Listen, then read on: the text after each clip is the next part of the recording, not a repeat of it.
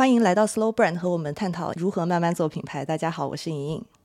那今天其实是一个我们的特别的节目，我们邀请到了一位非常重量级的嘉宾，和我们一起聊一聊在酒店这个行业是如何通过文化去进行产品的创新。那上一集我们就聊了松赞，那其实，在规划去做 Slow Brand 的整个播客之前，我就已经想好要。有一集是讲松赞的，而且我就已经想好邀请今天这位嘉宾来跟我们分享，所以对于我来说，这个是一个小小的心愿，终于在今天成真了。对，那我们就废话不多说，介绍我们今天的这位嘉宾，呃，洛桑江初，他是松赞旅行的集团的副总裁，但具体他的 title 有很多，所以我就让他自己来跟大家介绍。嗯，好，Hello，大家好，我是洛桑。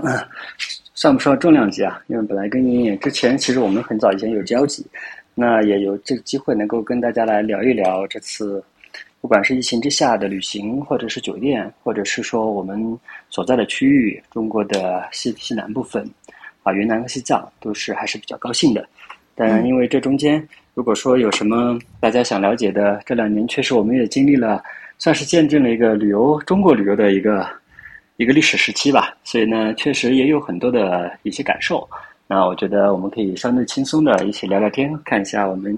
能不能聊出一些有意思的话题。嗯。对，太棒了。对，其实我这边可以分享一个小故事，就是我是怎么跟洛桑又重新联系上的。因为我们应该上一次见面是零八年的时候，嗯，在北京，然后那个时候也是通过朋友认识的。然后我是两年前去住松赞的，从丽江到香格里拉这条线。然后我那个时候住到那个丽江的酒店里面，我在翻你们的那个品牌书，然后突然翻到有一页，发现哇，有一个非常帅的小小伙儿。我说这个人怎么这么眼熟，名字也很。熟，然后发现就是你，然后后来才知道你一直在松赞在负责呃整个的产品啊、体验啊这一块的呃设计，所以我还挺好奇那个时候你是怎么从北京回到了香格里拉去做松赞的？啊，对，这个确实其实是蛮有意思的一个事情，就是呃不单是莹莹，其实我有好多个朋友，特别是我大学那时期的很多朋友，实际上是来了我们酒店之后。突然发现，哎，我原来是这个事情是我们几个人在做，因为我们大概是一四年，我们是一四年回的回的香格里拉，嗯，那松赞呢，实际上成立时间更久，松赞实际上第一家酒店是二零零一年就开始营业，当时我们的创始人本马多吉先生呢，实际上是把自家的一个老宅改成了我们的第一个酒店，当时应还叫松赞绿谷啊，松赞绿谷假日。当时呢，算是一个民宿吧。那从这一这一家店陆陆续续的发展起来，到零八年我们开了啊现在的松赞林卡酒店啊，也是当时啊我们和美景阁合作嘛，雅高旗下的我们的国内的第一家店。到一一年到一三年，我们陆续的布了整个香格里拉的五家六个家六家店，形成了环线。那实际上我们的加入呢，实际上是一个比较巧合的机会。嗯。呃，当时我们。在大学毕业之后，实际上我们几个啊朋友呢，在北京创业做了一个小的公司，啊，实际上做的一直做的是藏区的定制旅行，那也做了差不多，我们从零九年末一直到一四年下半年，差不多也接近五年多的时间，嗯，一直做藏藏藏区旅行。那在这中间，因为之前就跟白马先生实际上是是有认识的，因为一个地方的人嘛，你们是你们是一个村子的认识的是就我。对我当时的我的合伙人，就现在我们的 CEO 七零，知识七零，就是他的算是表弟。哦。然后呢，哎，香格里拉其实很小，你去过就知道，其实地方是非常小的，所以大家都很熟。因为我们当时是三个伙伴一起，另外一个是我们目前我们整个建筑发展工发展部的这个啊负责人丹真。嗯。啊，我们三个一起做了一个小公司，但这中间因为大马哥作为我们的长辈，他又在经营着酒店，所以我们其实一直有很多的沟通。那其中也包括了酒店的运营，包括了旅行，嗯，所以在那几年，其实我们之间是有探讨过一些合作的，但是呢，一直没有达到说要回家和的在一起来做的这种这个级别。因为当时呢，我们做旅行啊，现在是酒店，所以我们之间本身就有业务联系。嗯。第二个呢，其实没有那么深度的了解到松赞到底想做什么。当时我们的概念当中，松赞就是酒店嘛。嗯。所以酒店的这个天花板呢，实际上是比较低的。因为你在国内做酒店，你的房间的数量加上你的价格加上你的入住率，基本上你就可以知道这个的天花板在哪儿。所以当时我们一直是觉得没有啊，虽然聊了很多，但一直没有达成一些比较深度的合作。一直到一四年，一四年呢，本身我们的公司也面临着问题。我们虽然当时经营的还不错，但是呢，实际上出现了我们的客户粘性不够的这个问题。就是我们做定制旅行，当时同期的我还有很多的伙伴一起做的，大部分做的是境外，因为我们只做藏区呢，你就会发现你的客户是无法重复的来你这里消费的。嗯，啊。第二个呢，是因为我们的业务构成当中，慢慢的 B 端业务就是公司的业务越来越多，C 端直客的业务越来越少。但我们一直想做的是 C 端的业务，因为这个其实说起来还蛮有意思的。我们当时为什么做这个公司呢？是在我们刚毕业那段时间，实际上我们有很多朋友来过香格里拉，我们接待下来，大家都觉得家乡是非常好的。但是当时主流的旅游市场上充斥的是各种各样的香格里拉的这种负面的评论。因为中国的旅游，它不是它本来就是以之前大部分是以预购这种方式、返佣的方式来经营的，所以它的体验其实并不是特别好。包括它的产品设计，它不是按照用户的体验节奏来设计的，它是按照你的成本来做的。比如说，呃，你要去哪吃饭，嗯，可能会有返佣，对吧？或者是你的住店。要住在哪里是价格便宜，就是它是一个成本计算法，明白了。成本和利润的计算法，它并不是说一个你怎么把你的体验做得足够好，客户的满意度足够高。那这个我觉得是当时的一个市市场环境决定的，所以呢，风评很差。嗯，我们就觉得当时特别气愤，就明明自己的家乡是挺好的，对吧？而且我们确实接待了很多朋友，大家觉得都很好，也不在，也不仅仅是价格高低的问题。嗯，所以当时我们就觉得不行，我们这个要改。比较年轻嘛，嗯，说一定要改变一下这个这个 风评，也要改变一下这个形式，所以我们要做一个旅行社。当时觉得，哎，现在我们归结为当时大家这个啊口碑差，就是因为用了差的酒店，没有用好的车，对吧？没有好的这种服务，所以我们就做了一个当时所谓的定制旅行社。我们的第一个公司的第一个 slogan，嗯，叫做“环世界一个真正的香格里拉”。到现在我还是很清楚。我觉得这是我们包包括到现在的也是有这样的想法，这是一个原点。那，那后来白马先生是怎么打动你们三个人从北京回到了香格里拉？是什么样的一个契机呢？啊，当然是经过了很多社会的这个摩擦呀，把按在地上。呃，实际上我们当时你看，呃，我们算是在旅游行业，虽然从业时间不算特别长，嗯，十年是有了，就是。我觉得我们还是经历了整个中国旅游大部分的成长的这个周期的。我们最早的时候，我们看到旅游市场上这个问题，但是我们当时一个呢不系统，第二没有那么多思考，我们把它归结了一个是硬件，一个是在这种就是我们所谓的服务的细致程度、细节程度上。其实我们把它归结这两点之后，你看我们最早做的这个定制旅行当中，我们采用了比较好的车辆，嗯啊比较好的五星的酒店啊商务公务舱，因为实际上当时。你的眼界没有那么开，你模仿的对象很少。目当时在国内比较好的，像泰美、像环湖旅游、德迈这几家，其实大部分做的是境外、南北极啊、瑞士羊胎素，就这种，就是生命健康管理这种。所以他打的大部分是纯那部分，就是顶金字塔尖尖的那部分客群。明白。所以我们其实是模仿，我们觉得，哎，我们把香格里拉飞机换成哎公务舱。把车用到目的当地最好，酒店用到最好，其实就可以了。嗯，啊，这样的经历呢，可能要持续了接近两年。嗯，确实也接待了一些不错的客户。后来我们也发现了，其实真正的旅行它并并不是是只是和硬件的堆叠，因为是这是我们的观察角度的不一样。嗯，就是说，在我们看来，比较高端的所谓的物质方面的服务，实际上是客人的日常生活。就是说。在我们看来，你不管是再高端的酒店，包括你看以我们现在酒店为为例的话，虽然价格也不低，可能在旅行行业者能觉得，哎，这是一个相对价格较高的酒店。嗯。但实际上，对于我服务的那部分客群来讲，他就没有住过五星级酒店以外的酒店。嗯。就大部分他的这个差旅啊，出出门度假，他的选择就是在那层的选，所以其实你只是满足了他的基本基础需求。对。你只是在一个。物质匮相对匮乏的地方满足了他的基础诉求，但是很明显，他对于西藏云南的诉求不是物质诉求。嗯，这个事情其实是我们后来开始慢慢清晰自己的客群定位上发现的。嗯，所以我们在后半段就开始着重的开始转向主题旅行。嗯，就是说从一开始打的定制转向了主题，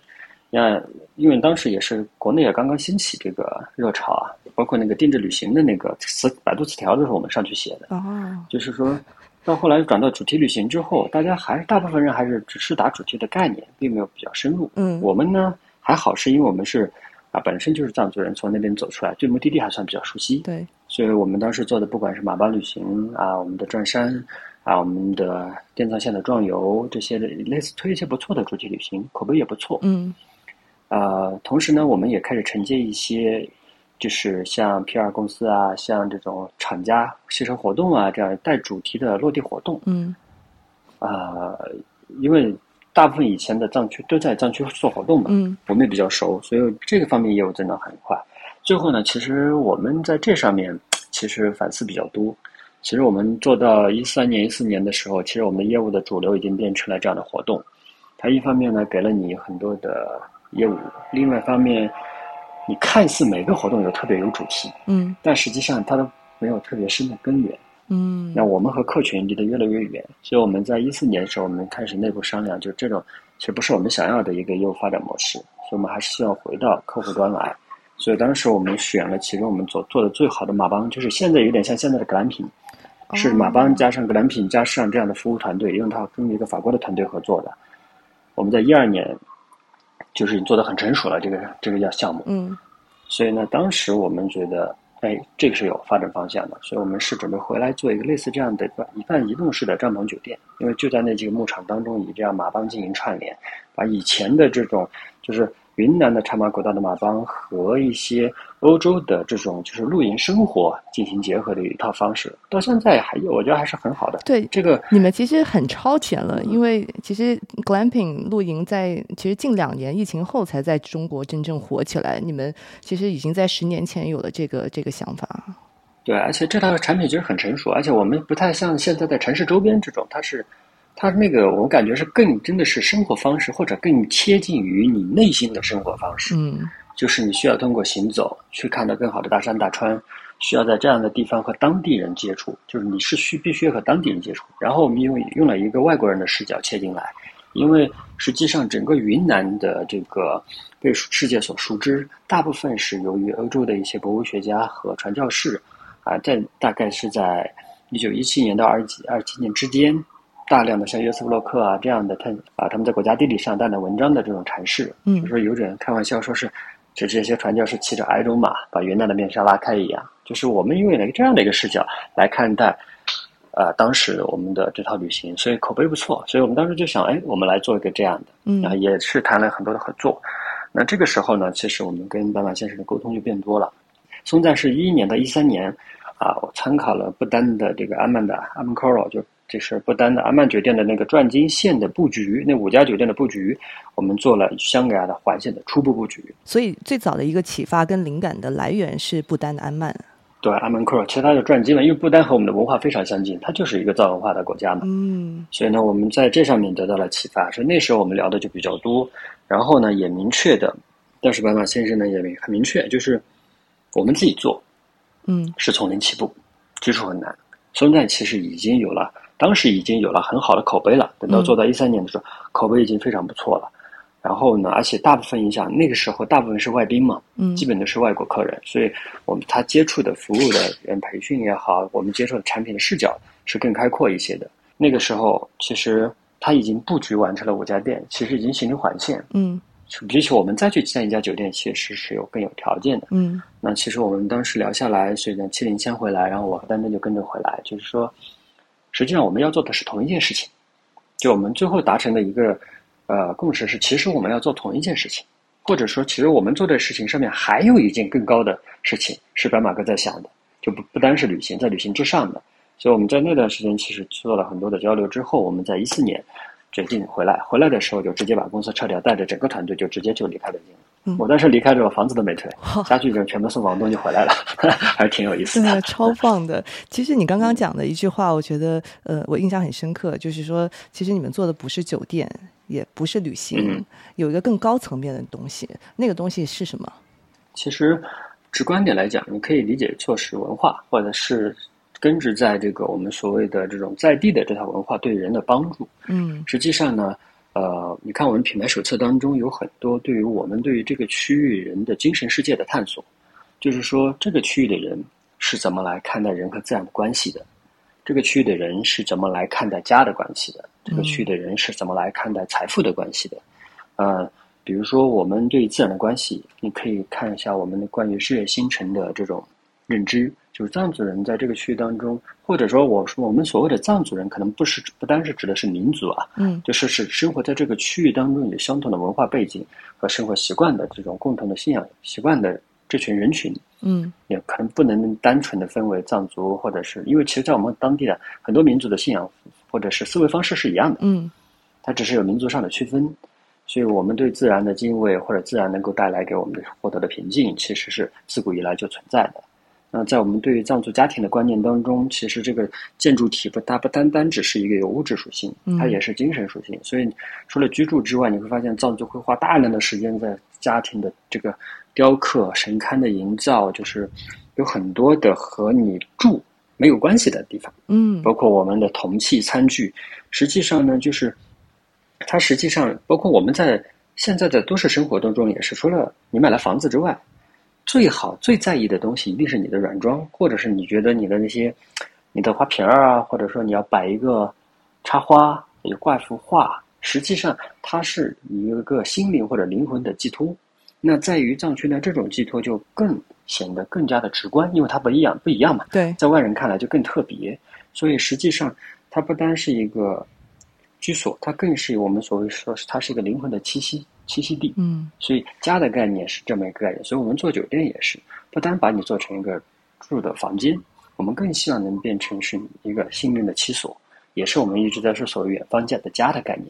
家里有个房子其实不叫家嘛，你起码得有个家人，得有个家园的概念，对吧？这里面得有你心心念的东西，有你有特别喜欢的东西，就你的精神能有所寄托。那包括我们所谓的。这个在藏区最应该最基础的一套价值观，就是有点像因果论嘛，嗯，就是善有善报，恶有恶报的这么一套理论体系。虽然你在内地也会听到这样的很多的啊言论或者说道理，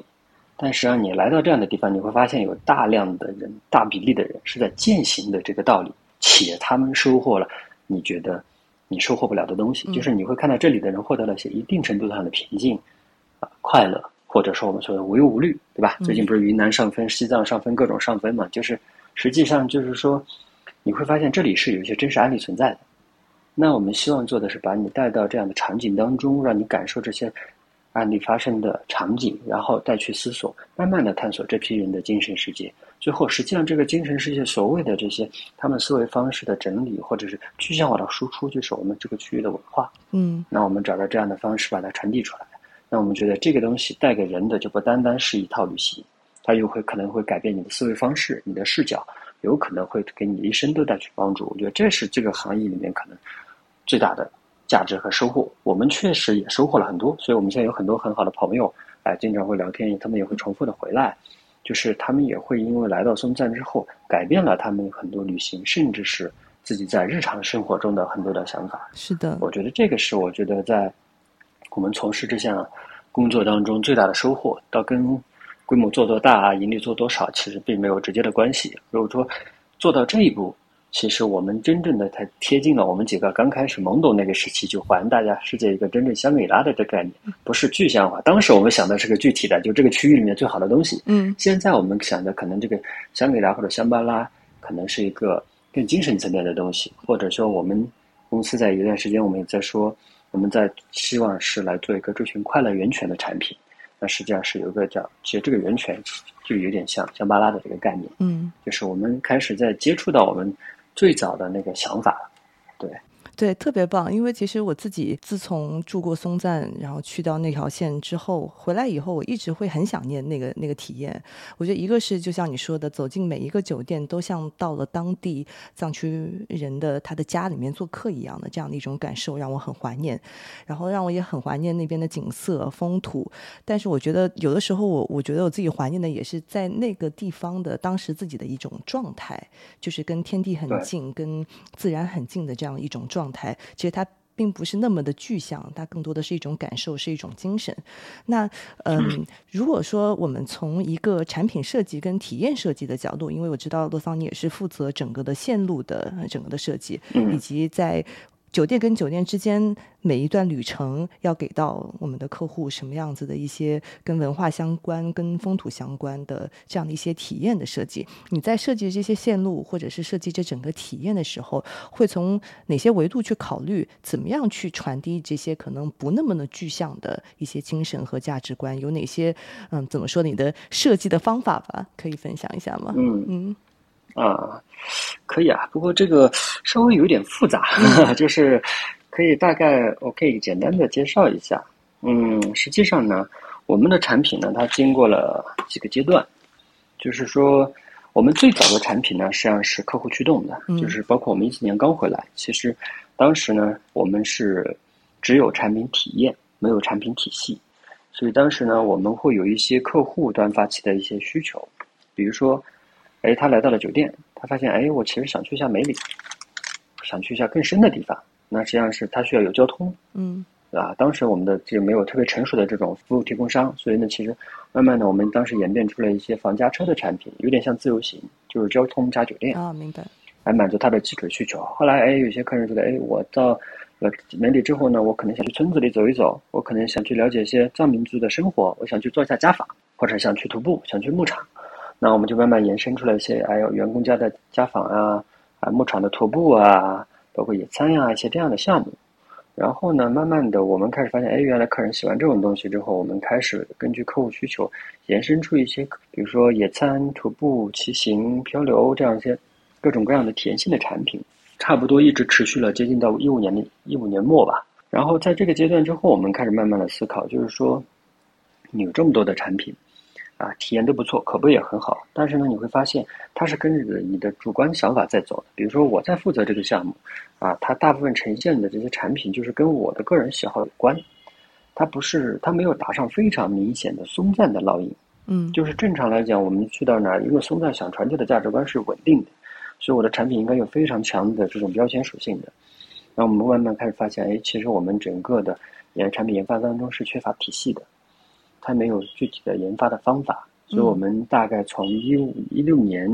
一五年末一六年开始，我们就开始邀请一些啊我们的顾问，包括我们请过一些民族学家，请过一些我们大学的教授，来帮我们做了一套啊清晰的规划。那实际上呢，当时我们把我们的产品定位在了在地文化这个维度，包括到现在还没有突破这个维度，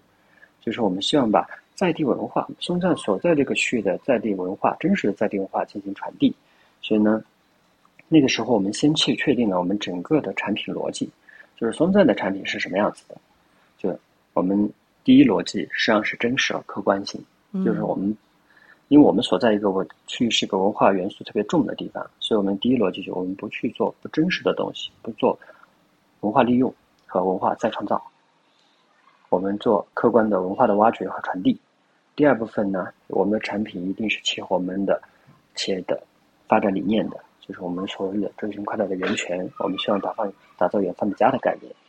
第三个，我们才会到市场诉求，就是客人喜欢什么。第四步，我们才会到考虑的成本和我们的运营差异的问题。嗯，先把我们的整个的标准给它建立在哪，就逻辑建立在，然后方法上，我们当时采用了人类学当中对于我们一个目的地文化的产生的一个那个金字塔式的模型。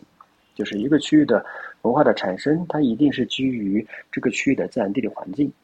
人们为了适应这个自然地理环境呢，会演变出一些适应特定的生生产生活方式，然后呢，会形成这个民族对于这个区域的一个初步认知或者世界的认知，就是我们所谓的世界观吧，或者叫民族认识论。然后呢，渐渐的演变出一些比较具有这个特色的生活方式和生活美学。啊，比如说我们是半农半牧的地区，所以半农半牧你肯定就会有像我们要喝酥油茶，就是一个正常的情况，因为你是牧区，嗯，对吧？然后你这样要喝酥油茶，你就会慢慢演变出你要做打酥油，打酥油为了控制频率，你就会演变出我们打酥油的这个调子，就是牧歌歌曲。哎，我们需要进行耕种，你为了保持你撒青稞的频率是一致，你就需要用歌曲来控制节奏，就会演变出歌曲。然后慢慢的，为了祭祀，你会演变出一些服饰文化呀，各种各样的文化的衍生。最后，慢慢的会有一些我们的所谓的道德规范的公公认的道德规范，或者像以前的村规民约的形成，就形成了一些慢慢的生活哲学。这个高度总结之下，可能就会形成这个区域的信仰。那其实我们以这样的方式建立了一个区，我们如何去看待一个地方的这么一套产品的方法，就是我的产品当中一定要有一个和这个区域的自然地理有关的产品，一定要有一个和它生产方式有关的产品，嗯，和它的生活方式和文化有关的产品。但是不是说是我们要说教，我们这只是解决了内容的问题，嗯，但是在呈现方式上，我们可以更开放。所以呈现方式上呢，我们又引进了一套用户体验地图。或者就现在在现在应该也受得到这本书就峰值理论，就如何按照客户诉求去打造你的峰值体验，如何把客户的这个体验的节奏控制在我们这个产品的这个舒适度里面。那所以其实，比如说我在要做自然地理，我并不一定是要讲课的，我可以观花，我可以做野生动物摄影，我可以徒步，我可以骑行，我可以漂流，其实都是算在地理自然环境当中。但是呢，我不希望我在徒步的过程中，不是就只是在徒步。我希望来我的管家能够把这个区域的自然地理环境，到底是横断山区，还是说我们所谓的干热河谷这样的地理环境，进行一定的就是和客人的交流。嗯，因为这个关系到这个区域的人为什么会变成一个这样的人，他为什么会这么去思考这个问题？为什么藏族人会有这样的自然崇拜？就是因为我们所在的地方大部分是属于自然条件相对恶劣。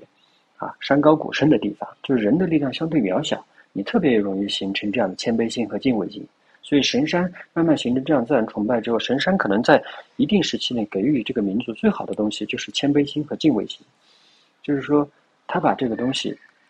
根植了在在这个民族的这个可能是 DNA 里面，嗯，也造成了这个民族和其他地方的区别。同样的，这样恶劣的自然环境，再造就一个民族的坚韧的特性。其实，我们把这些东西和自然、和地理、和这些东西慢慢连接起来之后，你就能够了解到这个区域的人为什么会这样，他为什么会这么思考问题。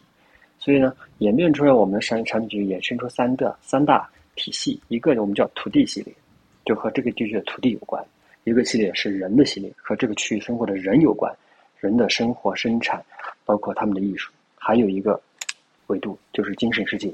嗯，就是他们如何思考问题。比如他们怎么看待世间万物，比如他们怎么看待财富，这个就也是比较有意思。你看我们的品牌手册当中，其实我们引用了那个啊“名师之境”的“名师之境”的那个说法，也是我觉得总结的比较到位的。就是说，大部分藏区或者目前的大部分的有信仰的人的脑海当中，财富它可能分为几类。像他说的财富之最，就是财最大的财富是什么呢？就是知足。就是他说最好的。最好的智慧是什么？就是你的慈悲，你有善心。你说最好的装饰物是什么？就是圣贤，就是你获得的这样的你的贤能贤德。其实和我们汉地的很多想法是一致的。但是你会发现，这里人是有人在践行的，又真的有人很知足。你在这里看到的，明明你比他好很多，但是呢，实际上他就是比你幸福，对吧？对。那其实我们在做这些产品的时候。其实我们把它哎进行这样的内容的挖掘沉淀出来，然后把它分类做好，然后呢，我们找到客户喜欢的方式，就是同一条路，你可以徒步，你可以做自然观察，你可以做野生花卉的观测，你也可以做一些野餐跟格兰品。其实这个形式是无所谓的，形式我们更贴合市场，但是内容我们希望它是体系的。嗯，那我们可能有一些这样的方法，当然我们还存在产品的更新和迭代。包括我们客户需求的迭代，包括我们员工的总结，因为很多时候他们接触一线，他们慢慢的会发现，哎，有一些他的讲解方式，有一些他们的服务的方式，其实更容易让客人接受，慢慢的就会演变出一套可迭代的一套产品逻辑出来。嗯，那其实大概是这么。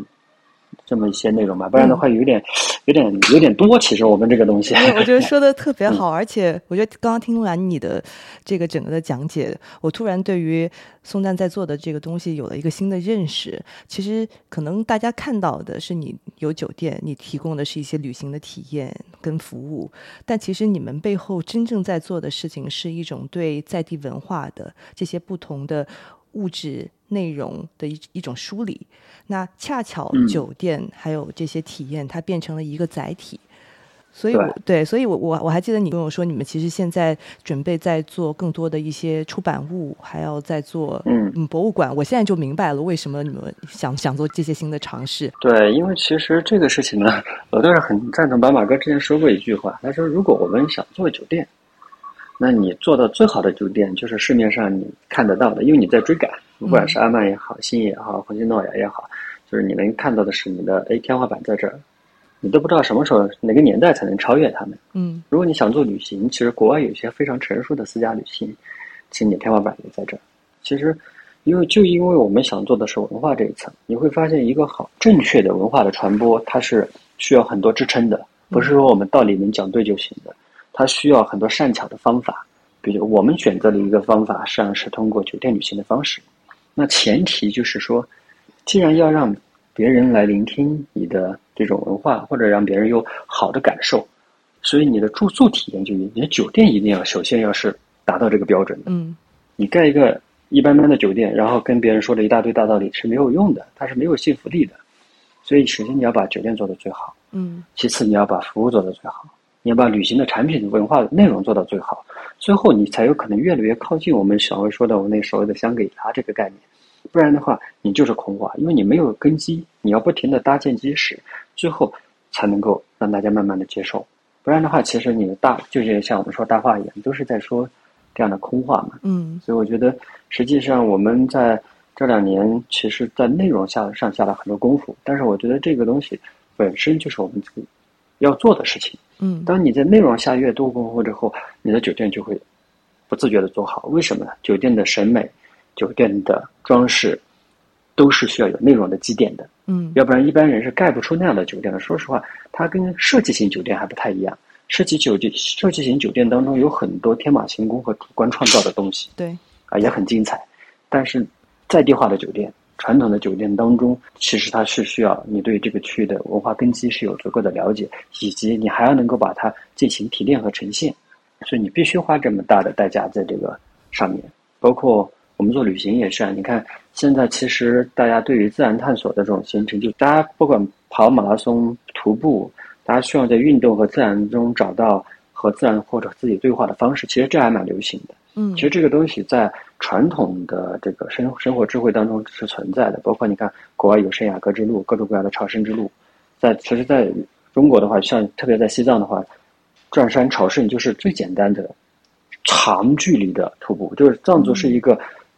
自古以来就存在于长距离旅行、徒步旅行的一个民族，只是他获取的点在我们现在被命名为朝圣。如果说那个终点没有这样的宗教意味的话，它就是一趟远行，就是一个自然能够给人带来新的洗礼，而且这个东西已经被证明了更近一千年。嗯，这样我们到现在还有人一年、半年、三个月要徒步，要磕长头去到拉萨，去到高仁波去去朝圣。假如说我们不在那个上面带上宗教意味的话，实际上这就是一套原型，能够给你带来的力量。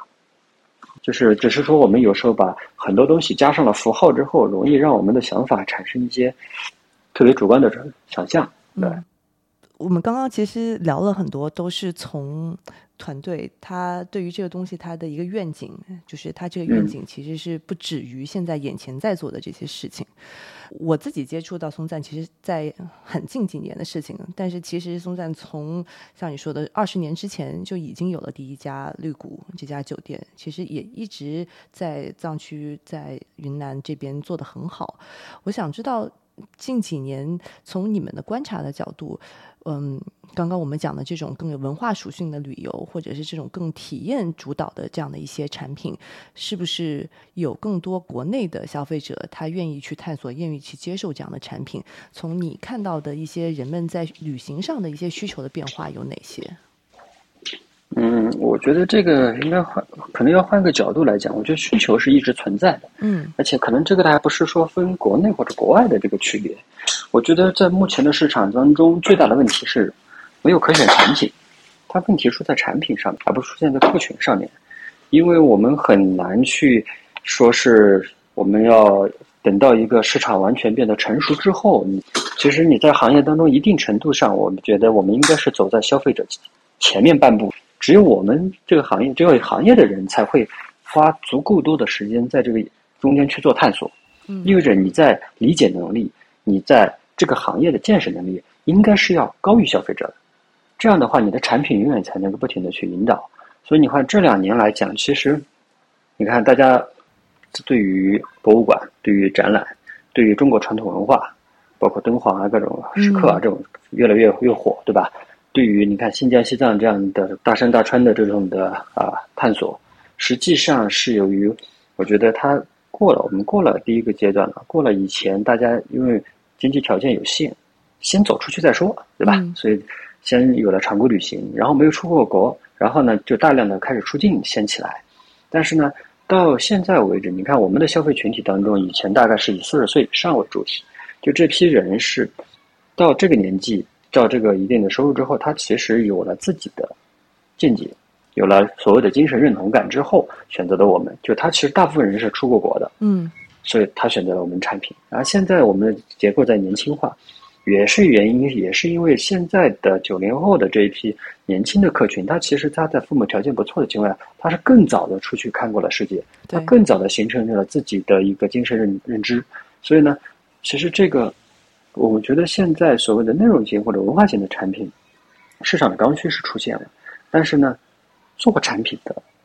人比较有限。第二是整个产品供给是有问题的，因为整个市场的成熟是一批人，是我们一直在聊，都是一代人一代人这么在聊嘛，对吧？九零后、九五后、零零后，那旅游呢？旅游就是那么几家人，你会发现，就算把公司列出来，拍上桌面也就那么几家人，那么几家机构，而且。大部分的这样的行业，它还受到了你的整个市场的影响，它还是要解决活下来的问题，它不能完全去突破。我们呢是占了一些比较先天的条件，一个呢地方比较偏，第二呢我们是酒店起家，而且我们是以前是大部分是外宾啊这样慢慢起家。我们从一三年、一四年开始转向国内市场之后呢，其实刚好也赶上比较好的时代时间，需求增加，但是产品选择有限，所以我们会走得比较快。嗯，对吧？如果是我们在一个特别大的竞争环境当中，其实我们也会比较困难。但是呢，到我觉得到这个点之后，其实我觉得对于行业当中的人，就是专注在行业领域的这批人，我觉得是未来市场是大的。啊，我有很多朋友现在以前做境外的，现在现在挂的都差不多了。但是呢，做文化旅行的，嗯，啊，做以前的展览的，做历史的，做研学的，其实这两年发展的还不错。嗯，是因为你积攒了足够多的内容。但是呢，也会有个问题，市场的规模化程度是有限的。你必须把这些内容转化为更可传播、更有传播力，而且最好是能够有一定的方法能变成行业标准的。我觉得整个市场才能起来。所以也是为什么我们想做方法论。嗯，我们慢慢的开始做培训自己的学院，我们开始做很多的出版物。嗯，实际上是一个共享的一个一个过程。就是你只有这样的东西之后，才能让更多的人去接触，特别是同行人接触。其实我一点都不排斥同行学习或者 copy 这个事情。嗯，最好就是大家就是我就是追得紧一点。其实我们在这个行业上最大的问题不是在于竞争，是在于同行者太少。就是说你在这个区域当中，当你同行者太少的时候，你所有东西都自己做。而且你不是什么东西都能做好的，说实话，嗯，对吧？你看，其实我们刚才也谈了自然，谈了户外，谈了历史，谈了文化，你不可能都做好的。所以我们现在也在尝试做平台化，前端接引更多的产品内容的人啊，底端接引我们更多有执行力和单向垂直研究做得更深的人，把这些团团拉穿。其实你会发现，同行人越多，这个行业就会发展的越好。你只要做到同行最好就行了。因为我们这个行业当中竞争的永远都是客户的时间，不是说是。客群也不是说是你 A、B 这个客人来你这就不来我那儿，不是不是我们企业之间在竞争，是他只有八天的时间，他到底是去南极、北极、新西兰，还是你要来我这儿，云南还是西藏，对吧？他的我们的客群四十岁，再给他三十年的出行时间，每年出行两次长旅游，加起来也只有六十次机会，对吧？这还是算好的了。那。一半的他肯定要陪小孩、陪父母或者陪家人，对吧？对。那其实亲子可能占着一些，最后你会发现，你会发现我们能真正能绑住客人的时间有没有个二十次、十次的机会，其实是非常有限的。对。其实这个就让我想到了一个很有意思的话题哦，就是其实刚刚有讲到一个行业，它需要有更多的人加入进来，能够把这个基础建设做得更好，有更多资源的共享，然后能够让它实现更好的一种规模化跟成长。但是当我们在讲到旅游的时候，特别是我个人觉得松赞有很多人情味。就是让我觉得最好的体验是你们的人，是你们的员工跟当地的人给到我的这种很个人化但非常体贴但又很正宗的这种体验。我觉得这种东西，嗯，在我看来可能是比较难去规模化的，特别是有人这个环节，有这个体验的正宗性。那嗯，你怎么看我们在平衡就是一个规模化跟一个很正宗的体验，更嗯植根于当地的体验，这两者怎么去平衡？这两个其实不矛盾的，嗯，就是你看，我可以根据两个例子，一个是从产品上来讲，产品上来讲，我们一直在讲定制化，定制化，嗯，其实定制的前提是你要有品质，对吧？你不能瞎定制嘛，对，你要有品质。品质的前提是什么？品控，品控的前提就是标准。所以，好的定制化一定是高度标准化的集合。就是你如果只有两三个元素，你去定制，那其实是有限的。比如说，我们现在元素库可能是两三百、两百多个，就是我是在两百多个标准化元素当中给你组合出符合客群的需求的这种体验。所以，其实就是你先要有一定程度上的标准化，然后你找到标准化当中符合你想要打造的共性，去做定制化。那规模化和个性化上也是这个道理，就是我们在做，我们叫在地化。松赞是最擅长做在地化的，对，在地化和标准化。其实它有点像是一个管理的方法，就是你如何用企业文化或者其他的方式去保留在地化当中你觉得最精彩的内容。你要用一套管理机制去服务于在地化当中你觉得你认可的价值，而不是说你让在地的去学习你的标准化。嗯，我们在构建整个体系的时候，是去服务于我们觉得这个在地当中，我们刚才提到，我们觉得它最精彩的。最符合我存在企业价值的，它本身就具备了这个东西。我要想办法建造一套体系，让它尽量的去发挥这个体系，而不是说我要把做成酒店一套酒店 SOP 下去，把你培养成一个酒店服务员。不是的，他身上有一个比酒店服务员更精彩的内容，就是你刚才提到的，他的和这个土地的连接。这个土地，这个民族化这么长时间塑造出这么一个人物人物属性出来，它是最有价值的。然后它可以承担一部分的服务属性，啊，这个是附加的。嗯，我们去给它的是附加的服务属性，然后把那个激发起来。那在我的管家上来讲，我们打个简单的比方，你怎么好服务好客人，就是前提你要足够了解我们刚才说的我们的本地，嗯，他对本地是了解的，只是说在客人的语境当中是在地文化，是自然地理生产方式生活方式，在管家的语境当中是收青稞、割青稞、做豆腐。唱歌就是你中间是要做套翻译的，就是我们培训当中有很重要的一套培训素材是什么呢？是做翻译，嗯，就是你不能只有在地语境，客人听不懂，或者他会觉得比较尬，然后呢，你也不能只有前端语境，这样你就会变成标准化培训。对，实际上你这个翻译工作就得你得让他知道，OK，客人要听的是自然地理，自然地理当中这里是哎高山流石山植物。对他来讲，你要去哎，这个牧场上长的长在那个碎石坡上这几种中草药，藏语叫什么？汉语叫什么？客人上你要怎么讲，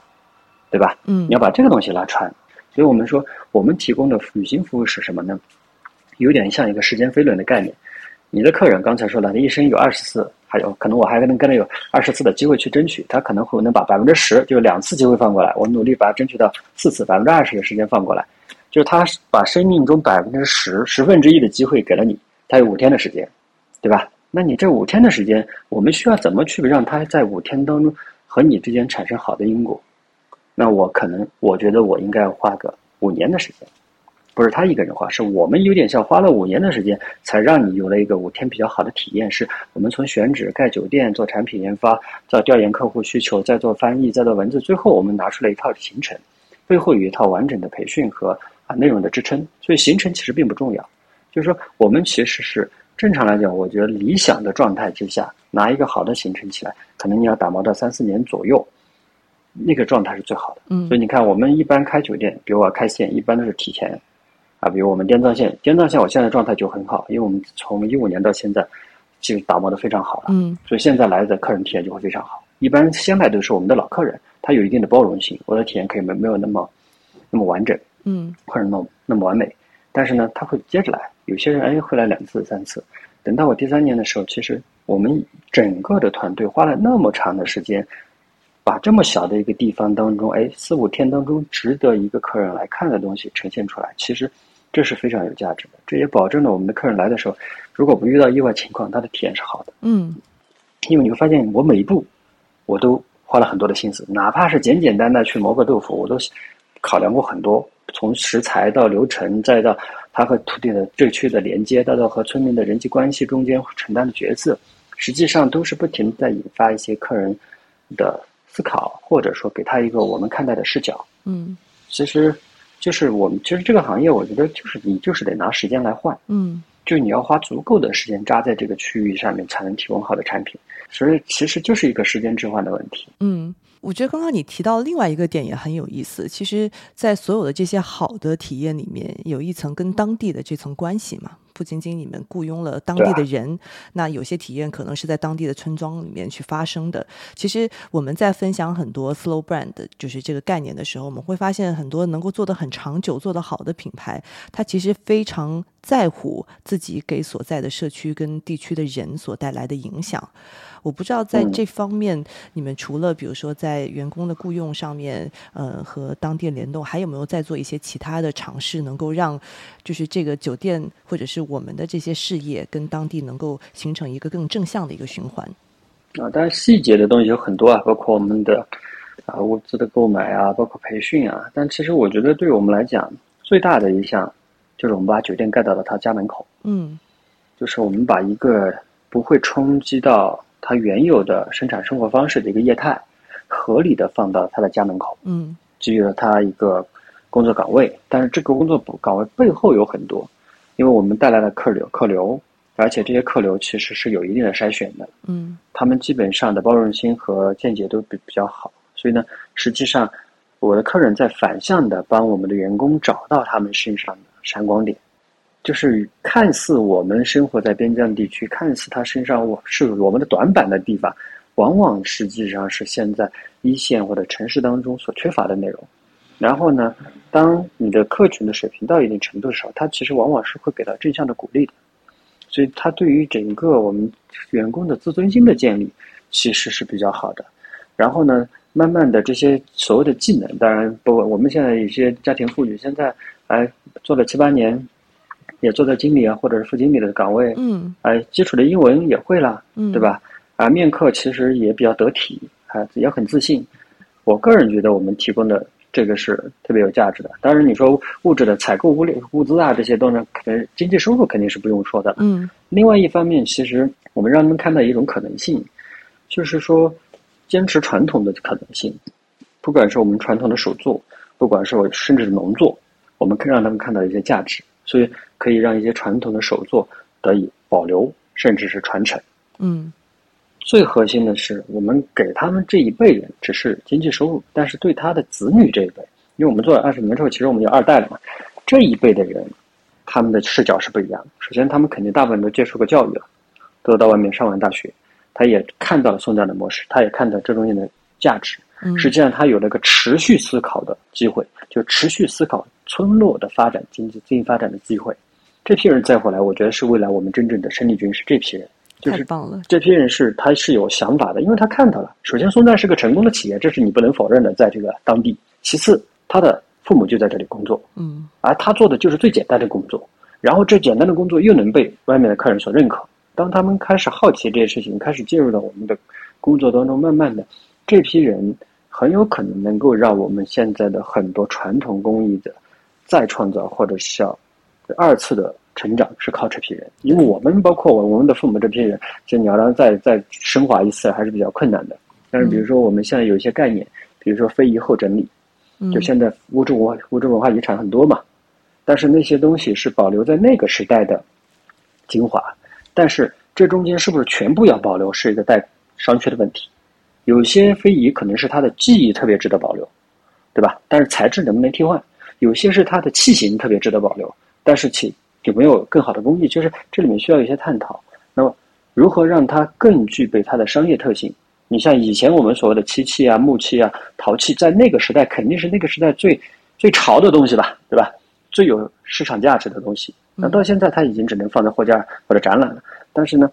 如何让它变成现在当下又是一个能够符合现在市场环境的东西？可能这些都是一些我们觉得比较有意思的话题。嗯就我们拉萨的这所有的地毯和我们的这个纺纺织品和针织品，其实就是非后后整理的一些产物，很有品质，质感很好，色彩搭配很好，有版型有设计，但是工艺是传统工艺。嗯，那其实这样的东西，我觉得未来就是当我们这个平台做的足够好，我们除了影响这批人下，其实如果这批人有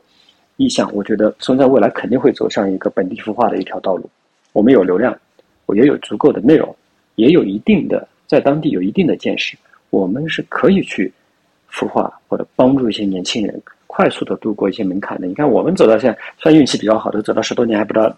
未来还要走多久，对吧？他们其实可以比我们更快一步。嗯，感觉你们其实是在培养跟孵化未来的你们的三个人，能够愿意像你们一样回到香格里拉去做传承这样的一件事情。嗯，这样的人，我觉得现在我看到很多小孩比我们比我们有想法、优秀的人要很多。嗯，因为。他们可能稍微少一点，就他们在同一个事情上的时间不够长，不然我觉得他们的视野、见解、机会都要比我们好。嗯，对，很期待你们未来能够孵化出一些更多的除了旅游以外的一些产品吧。我觉得其实你们已经是一个现成的渠道了嘛，已经为这样子的一些工艺也好、一些产品也好提供一个现成的平台。我觉得这个事情还是让人觉得挺兴奋的。对啊，就是这个行业，就是它有一些 比较好玩的，有很多。就是有意思的事情会突然突然冒出来。对，哎，其实这个正好也是可以转到我们下一个问题，就是最近有一次融资嘛，我还挺好奇，说为什么松赞非常健康的成长了二十年，然后在现在这个时间点进行了这样的融资？你们觉得接下来对于你们来说最大的一个任务，或者是最优先的一件事情是什么？这也是一个发展带来的，应该是一个必然选择吧，就是说。虽然我们的业态发展不错，但是旅游本身它是一个，它不是一个暴利行业，就它是一个现金流比较大的行业，但是它也并不暴利。那我们之前所有的酒店实际上是自投自建嘛，嗯，那到我们发展到差差不多一五年以后，其实行业内的品牌各方面成长起来之后，其实我们获得了更多的资源。这些资源呢，包括呃更好的选址，包括更好的政策。那实际上，因为我们的商业模式是节点呈现，我们不能只盖一个酒店，我必须是路线。所以你到后半段有更好的选址，你的包括设计，包括你各方面的提升之后，你的投资规模是扩大了的。如果说我们按照自有资金去投的话，其实这个时间会拉得非常长。嗯，而且也不一定能保证这些资源永远都是放在那里的。嗯，所以呢，我们到。今年呢，我们就接受了第一笔机构的融资，是招银国际的融资。那也是有些斟酌，我们还是希望是找一些就是跟志同道合、对我们的理念认同的这种机构进来。然后呢，接下来其实我们也会继续发展，但是呢，我们倒不会到一个快速扩张的地步。嗯，我们还是会相对比较稳妥的来走，因为酒店始终是我们的基础。那接下来可能最重的两个事情，我觉得。一个呢，实际上是我们对于自己的这么长时间以来的管理经验的萃取，以及把它真正的变成一套模式，也是我现在主要在负责的其中的一个项目，就我们的数字化，嗯，就是能够更好的去赋能到基层的员工、一线的员工。我们以前赋能通过足够的时间投入和高频的沟通，能够在小范围之内实现了。但未来，假如说松赞走出了藏区，我们来到了新疆，来到其他的地方之后，其实，在我们看来，原住民或者叫本地人是一样的，就你可以不带上民族特性的，就是你来到这个地方，这个地方的人身上总会有一个是你最你看重的点，嗯，那你要做的其实是你如何用一套体系和去给它赋能，这是我们在设计整个管理体系和我们所谓的这套流程中的角度问题，嗯，另外一个方面，其实对我们来比较重的是我们内部人员的培养，对我们中层的培养，因为呢。我们大部分的中层呢，是从基层慢慢慢成长起来的，他习惯了我们这套的运作模式。那我们还是希望能够给我们的中层更多、更广阔的一些空间，因为慢慢的到现在，其实酒店已经从单家酒店变成了你可以区域化运营和集团化运营的地步了。所以实际上，他们其实可以有更高的成长空间。嗯，当然说我们的内产品内容这个不用说了，因为这个呢，说实话，我觉得我们的内容应该目前是。超过市场需求的，就我们的储备上来讲，是高于市场需求的。我们需要做的实际上是找到更好、更合理的呈现方式。就是你会发现，做旅游真正的，如果你不是掉到行程这个坑里面去，其实因为它很多元，你会接触形形色色的合作伙伴、形形色色的呈现方式，所以就会不断的有新课题，很多东西都能做成产品，不是那个行程单才是产品。嗯，啊，酒店本身也是。也是产品的一部分。对，讲到这个，我就想到你们最近跟始祖鸟有一个合作嘛，在应该是在呃拉萨的林卡开了一家很特别的香格里拉的林卡，嗯，开了一家特别漂亮的始祖鸟的店。我还很好奇，叫最美鸟店。对，这样的合作。嗯，是会成为以后会经常去尝试的一些东西嘛？就是很想听听看你们背后的一个想法，因为我觉得你们两个品牌的不管是气质还是你们的目标的人群，其实非常的契合。嗯嗯，姚总过来的时候开玩笑说，就是除了他们办公室以外，我们那儿是他见过穿始祖鸟最多的人。所以你我们谈合作就很简单，你坐在那儿，你会发现我的客人都穿的始祖鸟。嗯，其实这就不需要再去证明什么数据啊、什么匹配啊、特性啊都不用了。对。我们现在其实可能很多人也会有一些误解，包括我也看有些朋友在跟我说，就是因为我的这种合作呢，不单单是在始祖鸟，包括我们跟蓝妹，就我们有蓝妹的这个 SPA 的这个授权，嗯，包括辣妹的这种啊，我们的旅行装的这种，我们也有赠送，然后包括我们跟路虎的合作，包括我们跟徕卡的合作，其实慢慢的我们有很多品牌级的合作，嗯，那我们有些朋友也很好奇，还跟我留言。说其实他觉得对商业中站这么做会越来越好，但是他觉得如果说没有更多的本地化的东西，用的是辣妹而不是本地护肤，他就会觉得这个东西会越行越远。包括户外啊什么，其实我觉得这是不同的思考维度的问题。就是有时候呢，我们容易把内容和商业有的时候大家会混为一谈。就是你比如说你要做一个有情怀的事情没问题，情怀是内容的一部分。嗯。但是有情怀不代表你不能有商业模式。那其实，在我们做品牌合作的时候，其实我们更偏向的是什么？品牌的合作，我们倾向于客户导向。嗯，就是我的客户，我服务或者我的客群，他平时的生活方式中会接触什么？那我尽量去靠近他。比如他的户外穿始祖鸟，哎，他平时的啊美妆用蓝妹啊，拍照喜欢用徕卡，哎，出行当然是因为考虑安全的原因，我们用的路虎。可能未来我还会有一些其他。其实这个角度，我们希望靠近客户。嗯，因为我们的客户，我们是一个低频消费的行业，旅行是个低频消费的行业，就你不能高频消费嘛。所以我慢慢的是需要保持。其实我需要在他生活的场景当中，再能够提供他的便利性。那这些品牌大部分是集中在我客户生活的周边的。那其实未来我们可以不管是线下的活动、品牌的联动，可以更贴近他，而且我的客户也会从上面获益获得一些。松赞的会员的权益，嗯，然后我觉得这是我们品牌方向，我们更多是靠近客户需求。另外一方，真正我们想做的事情是刚才我们提的，我们想做文化，想做内容，这个东西我们有另外的一套模式，就是我们所谓的产品研发的这套模式。这套模式呢，更多的强调是我们自身的，那是真的要拼硬实力的。所以呢，这套模式我们更多的在搭一个新的平台，这个平台包括了。如何接引更多对本地文化有真实研究的人和机构？就是说，你要做文化，OK，你要做藏文化，你得知道文化是什么，藏文化是什么，藏文化的精髓是什么，你得知道怎么把它合理的呈现出来。什么地区适合呈现什么样的东西，全部都是专业性的，而且肯定不是说一个人或者一家企业能做的。企业能做的就是我们保持好稳定的方向，想清楚自己想做，理清楚思路之后，其实，比如说打个比方。为什么要用始祖鸟在当地？其实我们要做的实际上是当地环保，还不单单说是客客户的这个啊衣服的问题，那个只是装备。哦，始祖鸟的这个无痕山林的这个理念是非常好的。就是我和始祖鸟的合作的第二层是对于员工的培训，以及对本地向导培训。就是说，我们得教会当地人如何和自然相处，现代的当地人如何又和白色垃圾和自然的。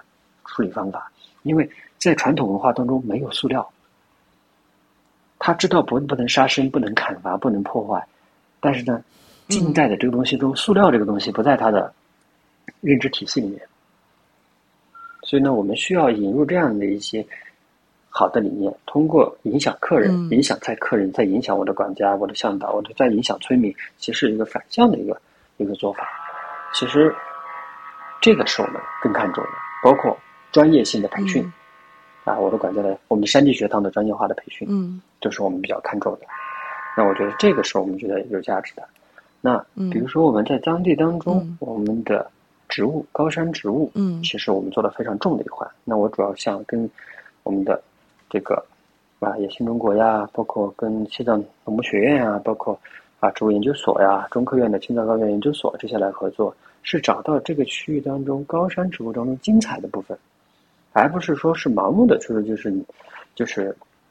就是我们还说还是要翻译的嘛，就是你也得得找到客人听得懂的，就是六润号为什么好，好在哪？然后你要教会的是嗯本地人去保护好流石滩的植物。我今天还看到有一个那个